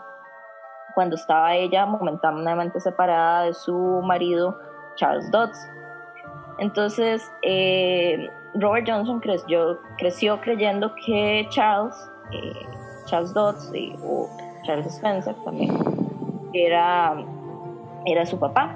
Y Robert Johnson creció creyendo que era su papá hasta que años más tarde la mamá de Robert le dijo que no, que él era hijo de Noah Johnson y entonces él se cambió su apellido. Ahora, él, eh, Robert eh, siempre dijo que él, sí, él no quería ser, ser granjero, él, aspiraba a más y tenía, él no era muy bueno con la música.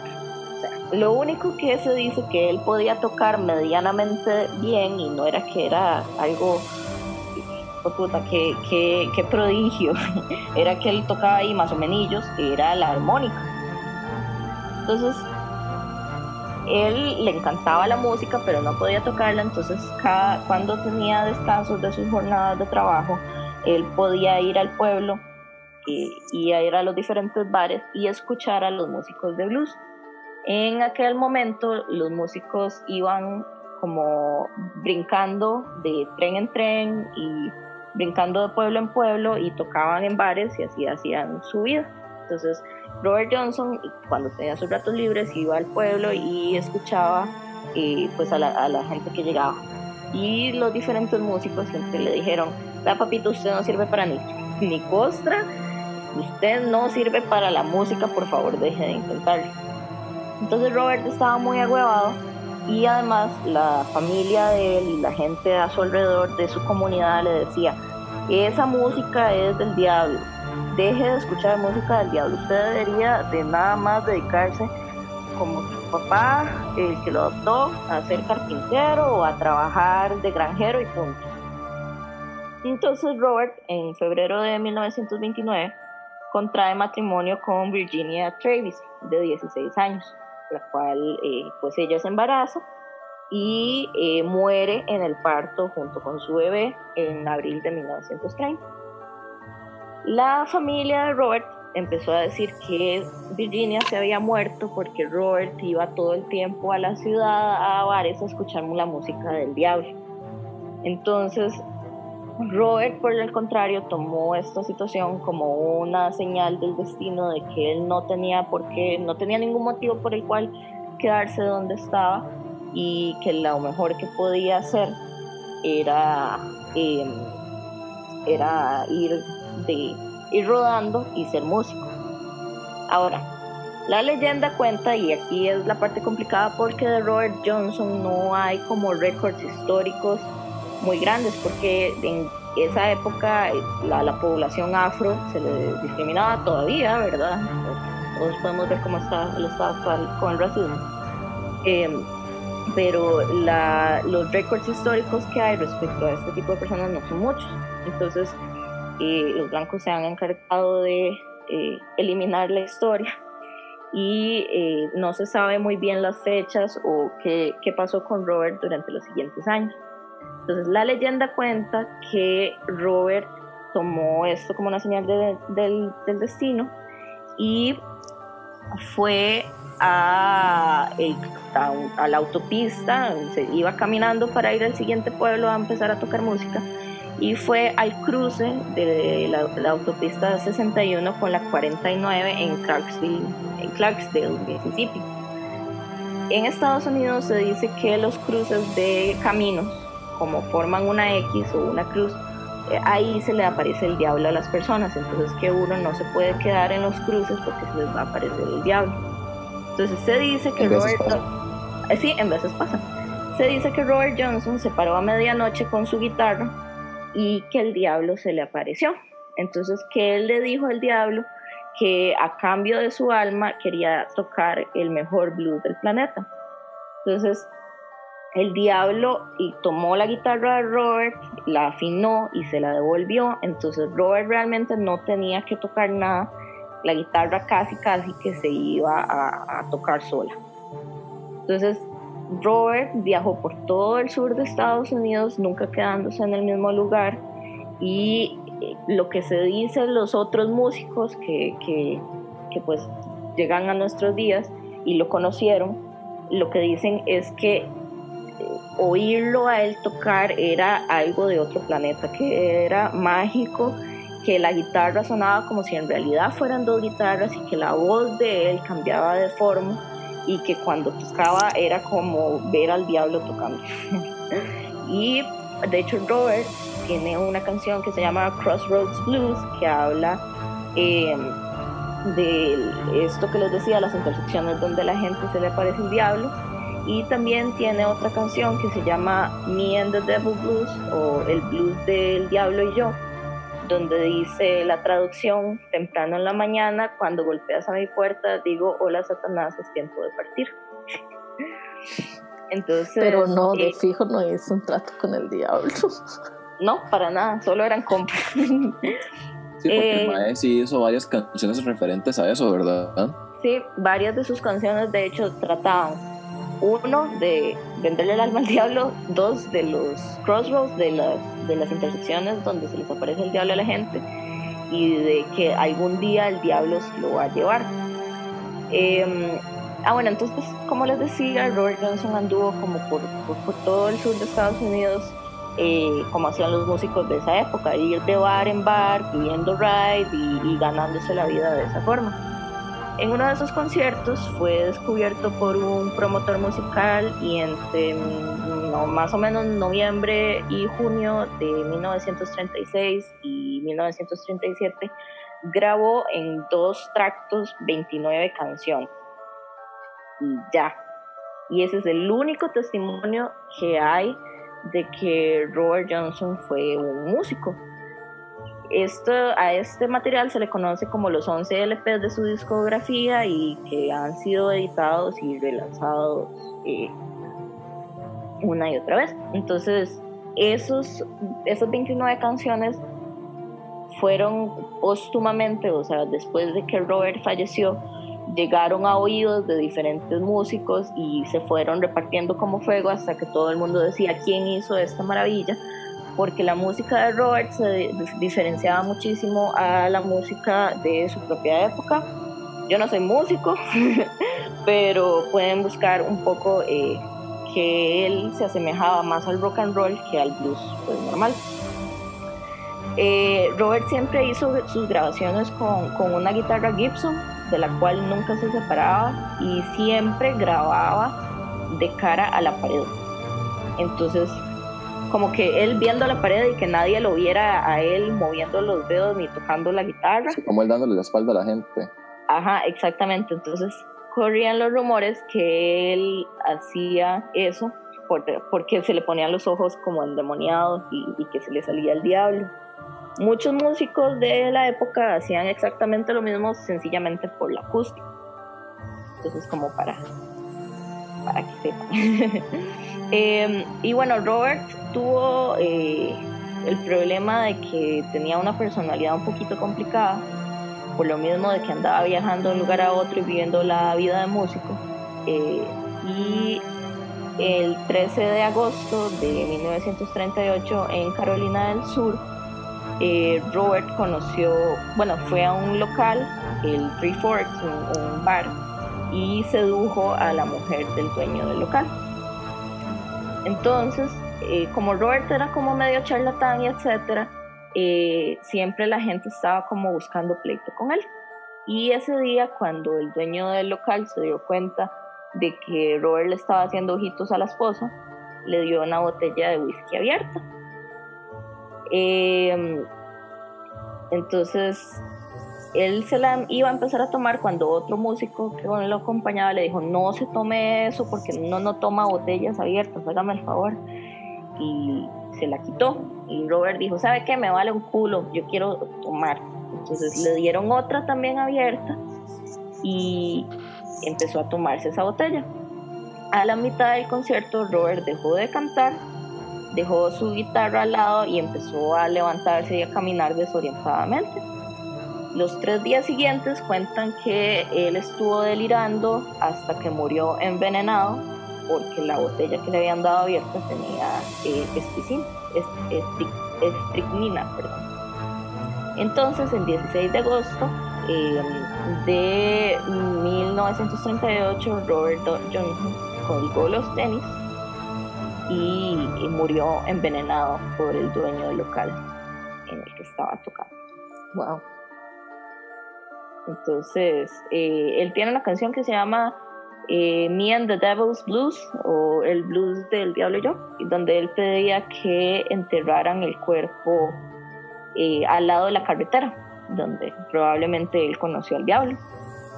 Pero, sin embargo, existen tres diferentes tumbas con el nombre Robert Johnson, marcadas como si fueran él, repartidas a lo largo de Estados Unidos y no se sabe cuál de esas tres tumbas eh, es, la, es donde él verdaderamente está enterrado.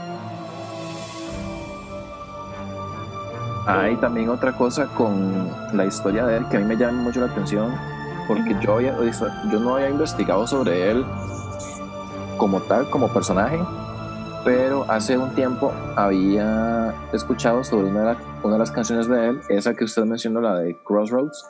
Ajá, el, Crossroads, el blues de la, del, de la intersección.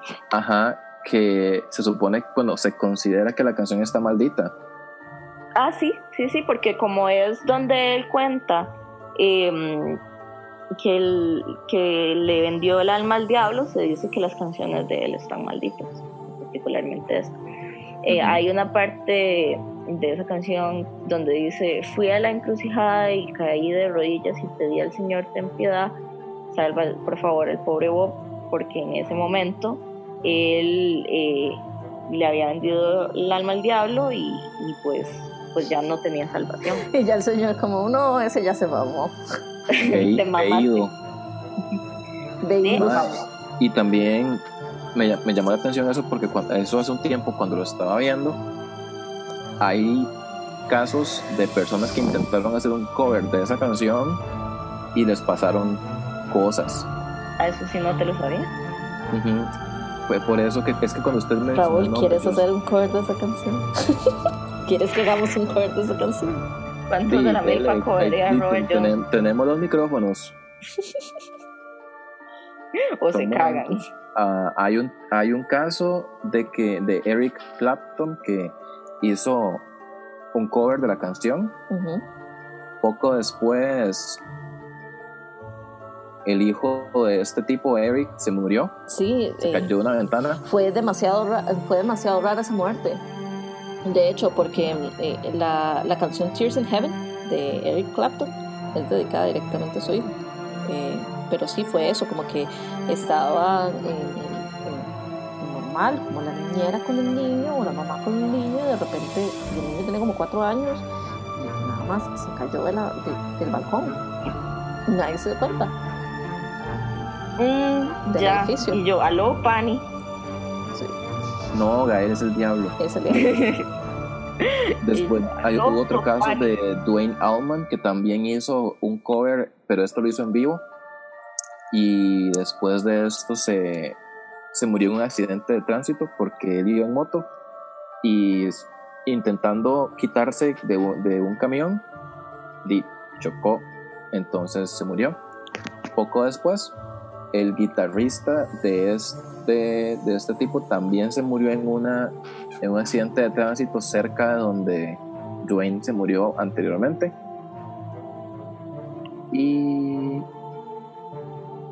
sí, esos son los ejemplos que tengo, pero sí, se supone que esa en particular es una canción ya maldita que la desgracia le cae a, la- a quien haga un cover de esa, de esa También, canción. también como fun fact, creo que hay un episodio de Supernatural que hablan sobre esto.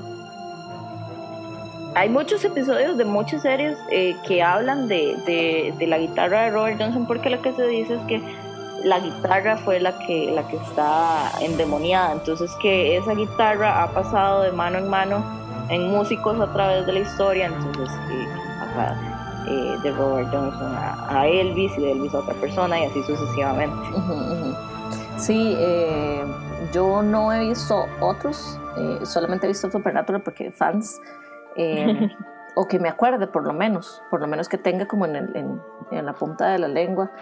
eh, pero sí recuerdo el episodio de Oh. Supernatural que, que estaban viendo justamente como el, el diablo de los caminos, de las intersecciones, Ujú.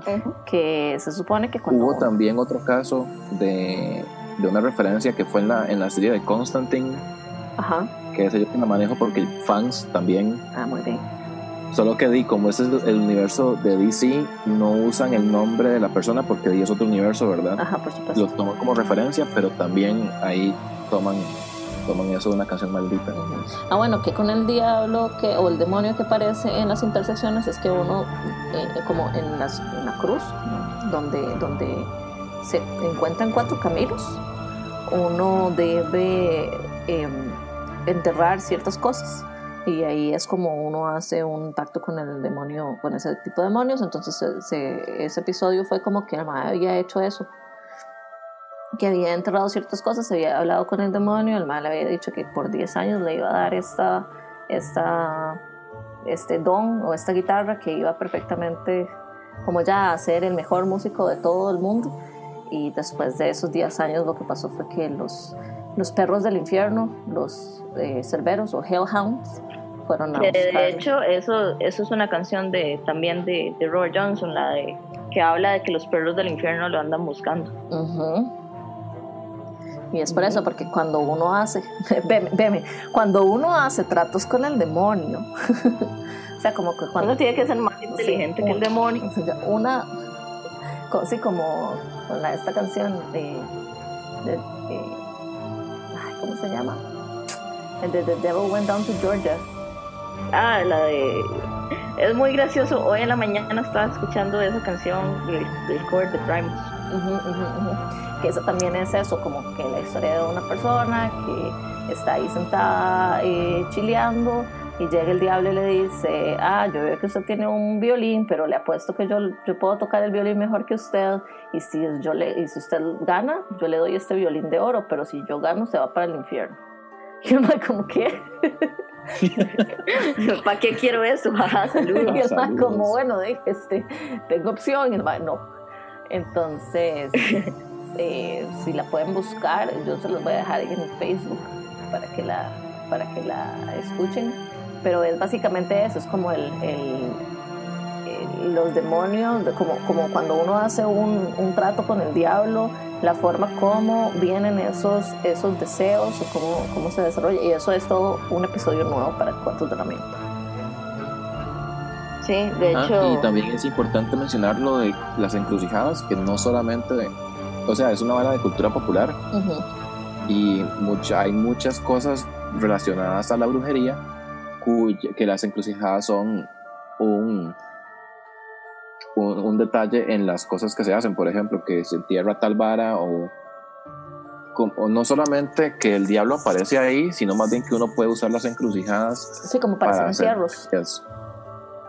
Los entierros. Como quien dice que si usted tiene algo que está maldito y usted lo entierra en una encrucijada, se libra de eso. Están listos, están listos para hacer un episodio de entierros la otra semana. Ajá, yo pensé que iba a un cover de la canción y yo. Y también el cover. A ver qué pasa. a ver. Perfecto. A ver, yo, yo, yo voy a hacer esta, la hora de las confesiones. Hay una canción, no es de él, no es de, no es de este tipo, es de otra persona, es un, de un húngaro que se llama Gloomy Sunday. Que se supone que la canción también está maldita porque ha llevado a que mucha gente se suicide después de escucharla. Wow. Ven buscándola de una después de esto. Y adivinen quién se puso a escucharla cuando la encontró. O sea, después de, leer sobre eso, se puso a escucharla. El cuerpo. No, yo. ¿Y qué tal? Estaba bueno. Perdón, pensé que, perdón, pensé que era algo así como de de hey, para reflexionar, vean, vean las cómo, cómo hubo conexiones y todo. No, no, no, no, eso es una, una anécdota mía nada más. Ok. Y la, pero la canción está en húngaro. O sea, no entendiste ni costa. No, y es que yo la encontré porque una, una cantante que a mí me gusta, que es Emily Otton, porque soy Darks. Por supuesto que sí. Hizo un cover de eso en oh. inglés. Oh. Veme escuchando las dos. Sí. Veme escuchando canciones malditas y sobreviviendo. en tu carota, demonio de encrucijadas.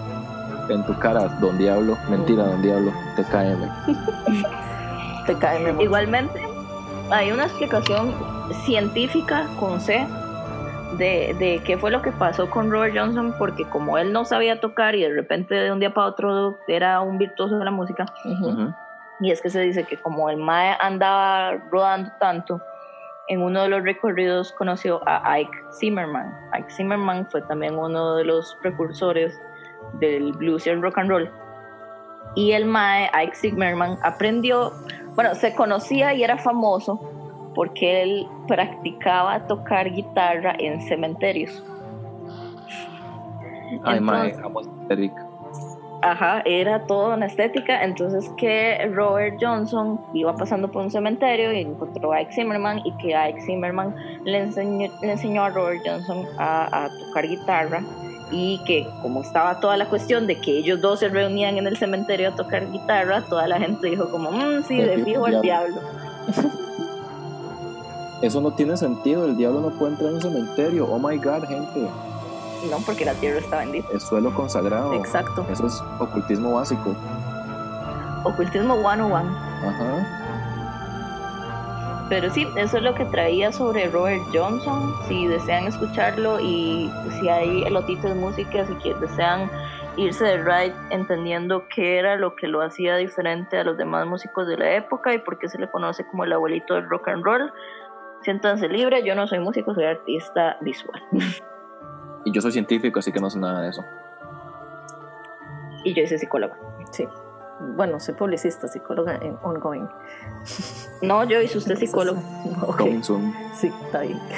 Acepto. Acepto ese cargo con humildad. Eh, Ok. Y Y sí, bueno, yo creo que el episodio quedó como de 5 horas. gracias por llegar hasta aquí como siempre. bless. Y les prometemos seguir trayendo, pues, eh, si conocen más casos spookies de el Club de los 27, porque no, no vamos a hablar de la gente normal del Club de los 27, las muertes normales, vamos a hablar de la gente interesante. La pregunta Sí, pero- aquí ah, es, ¿hay gente normal en el club de los 27? Yo Debe creo que es, y es que no, porque son todos, son todos son eh, famosos. Y es que todavía no hemos hablado, yo no, yo no iba a hablar sobre una actriz en específico que, se que falleció, igual es, es parte del club de los 27, no recuerdo cómo se llama, pero esa historia merece un episodio completo, que es una chavala muy famosa, fue muy famosa, este, que de repente nada más amaneció en su casa muerta a los 27 años y nadie investigó nada. Y fue así como, ah, sí, esa ma- Guau. ah, sí, qué pena, pasa sus restos. Murphy era, Como- ¿quién como se llama? Montgomery. Algo así. Bueno, luego la voy a buscar, pero eh, para tener un episodio específicamente de ella, porque yo estoy segura de que ella la mataron los Illuminatis. Ok, I'm so Estoy in. listo. Estoy listo. En serio, en serio. O sea, a mí se me había olvidado por No, no, no. completo Esa, esa, esa teoría de conspiración y cada vez que alguien me pregunta como, hey, ¿cuál es su teoría de conspiración favorita? No sé qué responder porque son muchas, pero luego me acuerdo de que esta específicamente, que hay varias personas, varios famosos que se han, han fallecido últimamente de maneras demasiado misteriosas y que de repente la media nada más no quiere... Brittany Murphy, gracias. Gracias, cerebro. Y Juan Gabriel en el fondo como, "Mm, sí, exactamente, Joyce. Mm, la media nos oculta cosas. Sí, no, Brit- Brittany Murphy es una chavala que falleció de la nada y, y que no se sabe. O sea, que lo que se dice es como neumonía, pero pero igual no, no fue a los, ah, no fue a los 27, fue a los 32. Pero sí, ella estaba como, como que buscando ciertas cosas ahí que no tenía que buscar y de repente, Bueno, eso es para el episodio de la serie de conspiración. sí. Ok. Y bueno, Elotites, como siempre, muchísimas gracias por llegar hasta aquí. Cualquier duda, comentario, queja, esperemos que no hayan quejas. Y eh, cosa del Club de los 27 u otro tema que quieran. Ya saben cuáles son nuestras redes sociales y casi siempre les contestamos como el mismo día o el día siguiente. Sip, sip, sip. Sí es. Entonces, suscríbanse y nos vemos la otra semana. Chao. Dios.